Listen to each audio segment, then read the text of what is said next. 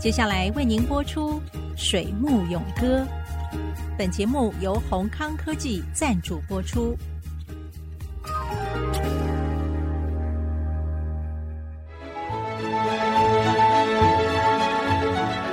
从产业到生涯，听女性科技人的坚持。欢迎收听《水木咏歌》。欢迎听众朋友再度收听《水木咏歌》，我是谢美芳。节目呢，欢迎宏康科技创办人谢永芬董事长。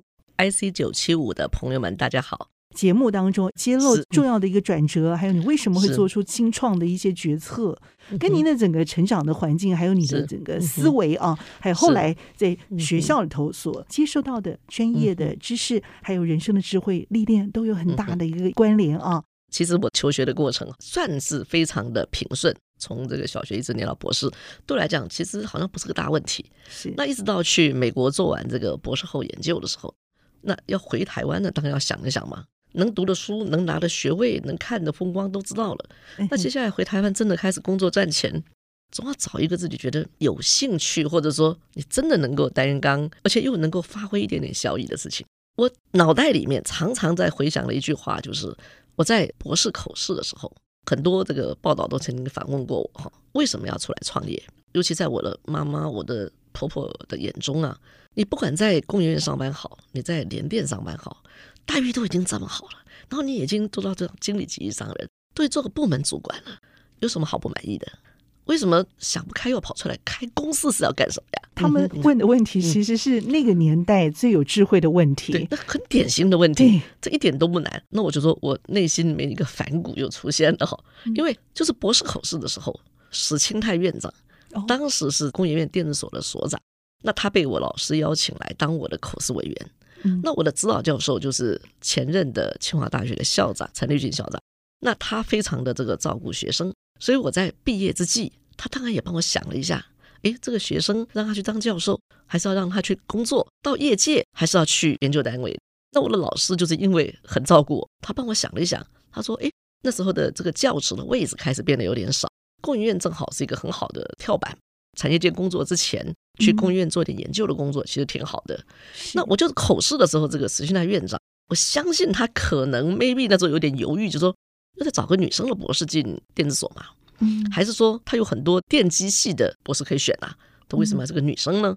好巧不巧，我在口试的时候呢，其实我是大肚子，对，我那时候就快要这个生我的老大了，是小孩了。对，OK。那你想，一个怀孕的女博士，你说毕业以后想要去电子所，我想她说不定有一点点犹豫或有点保留吧。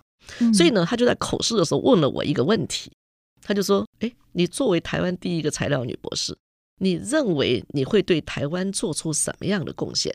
那我很惊讶，说博士口试为什么问这个啊？我以为他要问我说这个 material science 好，或者说你现在做的这个题目里面 semiconductor physics 是什么啦？你的 fundamental science 是什么？他想要试试你的能耐。诶，这题好像从来没没准备过，而且整本论文都翻不到这一题。哦，我觉得他问的真是 大灾问了。我就是因为那个大灾问，实在是不晓得该怎么回答他这样子，因为答的不够好，自己觉得也很不满意。虽然还是拿到博士学位了，我时时刻刻都在想，作为一个台湾材料女博士，这么大个帽子往头上一戴，总要做点什么事情出来吧。嗯所以说我在贝尔实验室的时候，因为我跟非常多的研究群一起合作，最重要的原因是因为我学的最主要东西是叫做穿透式电子显微镜。那那个时候在材料界，我想到现在还是哈，算是最贵的一个设备。那它动辄都是百万美金以上的价格，三台法拉利，对不对？就是一台，如果三台法拉利的，还有一个更贵的，待会还有更贵的哦，是是是。那 OK，我说在材料系里面最贵的就是穿透式电子显微镜。任何一个学校想要买这样的一个设备，恐怕要跟国科会申请很多年的这个计划，才有办法拿到这样的经费。那那时候我们在台湾就说，因为台湾清华是第一个台湾的材料系，那可是我到美国贝尔实验室去之后，我才发现。这么大个实验室里面，机械就这么一台，然后那台就正好在我的部门里面。那我就是因为这样的一个缺，所以我才会被找进去做这个博士后研究。那因为这个设备很少，那能做的人更少。我在那边就正好很多研究群都需要用这个显微镜来观察很多维系的结构，所以我就有机会在那边接触到哦，很多都是我们现在哦台积电的这个先进制程里面会用到的这些材料的模组。我在一九八九年去贝尔实验室的时候，就已经在做同样的题目。三十几年前呢，您就接触了。嗯、对，OK。那我就说，今天同样的哈，我想我真的也见证了哈，任何一个产业或是任何一个技术，从你第一个 generic idea 被发现或是被揭露以后，事实上真的是需要二三十年的时间，它才有可能变成是一个成熟的技术，而且能够商品化跟量产化。这个样的一个过程哈，我说在过去，我的博士论文 Brother 打字机打出来的，那时候没有电脑的时候，对，那都是历史中的画面了。对，所以说现在同学们在做论文，每天改三版、改五版都可以，因为反正电脑里嘛，随便敲几个字你就 revision 了。可是我们以前你要用打字机打出来，每一张纸、每一个 page，你要把它接起来，前一段跟后段，只要一个字错了，整张要重打这样子。所以我们是从这么 manual 的时代过来的。那我常开玩笑说。电子显微镜的照片，在照片上面常常会要有一个尺标，上面要标志的说是一百纳米或者个十纳米。嗯，你知道以前那个尺标啊，我也是拿着针笔、拿着白纸 自己把它刻出来的这样子。对，所以说我们生在那样的时代，我现在还保留那些这个纸本或者是那个投影片。很有趣的，就是说我们可以从那样子呃叫做完全这个呃人工，然后完全手动的年代哈，那我们见证了台湾的这个半导体业，帮我们能够从手工变成自动哈，让我们所有以前都是要自己一针一线或者是一个字一个笔的那个刻画，现在变成所有的电脑，然后在这个所有的 server 上面都能够快速的传输，你可以快速的改变，分享给所有人知道哈。你发现我们自己把这个产业做出来了。好，我们把过去所有的不可能，而现在就变可能了，这样子。好，那我们以前认为说，我们今天录个声音，或者要录个影像、画画吧。那以前我们会认为说，哎，所有东西你怎么给亲朋好友知道？那我喜欢画画，诶，我也很喜欢拍照这样子。那我也很喜欢像我们把它做成是一个桌布啦，把它做成是一个月历啦，或者是一个记事本这样子。那我说，我们自己把这些东西创造出来，那我们自己其实创造历史，我们也走过这个历史。那我觉得人生在世，其实最难的就是这个，就是说你能够学有所用。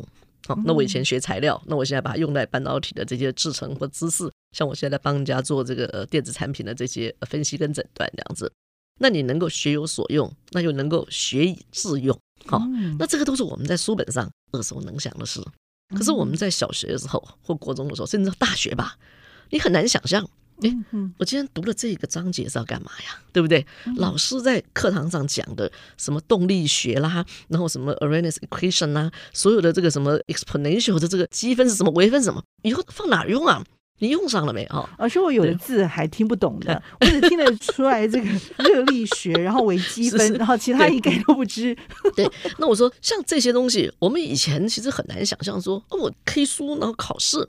到底我以后什么时候会用上？那我现在很高兴的就是说，如果我跟我们客户在聊一个这个电子产品失效的一个现象，哦，那我们就可以随口一讲说，哎，这就是 electron migration 啊，哦哦哦，这是电子迁移的现象。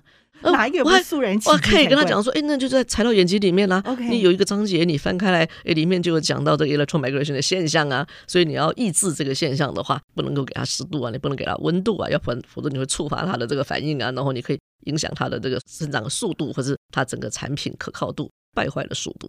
我们现在可能把这些很艰深的东西，都可以用一些很日常，就像我们在研究的这些题目当中，随手一拿，哎。讲给这个客户听，哇，每个人很佩服你这样。对啊，就恍然大悟，天的大事就在眼前，对，不对？然后很多客户他们说，嘿。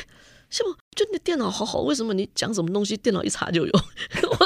玩笑，我说我也不是一查就有，因为我知道那个 keywords 正好在我以前的书里面的哪个章节。哎，我隐隐约约记得那个叫 solidification，所以在物理冶金的第十五章有个 solidification 的现象这样子。那我就一查这个 keywords，Google 大妈全部告诉我了这样子。Okay, okay. 那我说不是我特别的厉害。而是现在的 Google 里面的这个 knowledge 有多少啊？嗯、我说，可是你去读书考试，你要记住的是什么东西？Keywords，Keywords，、right? 对、嗯、，You gotta have the keywords，那你就可以找到对的事情。是节目，谢谢谢永芬博士，谢谢主持人，我们下次见，拜拜。水木永歌由宏康科技赞助播出，宏康科技电子产品的医疗中心，提供各种分析诊断。The best R&D partner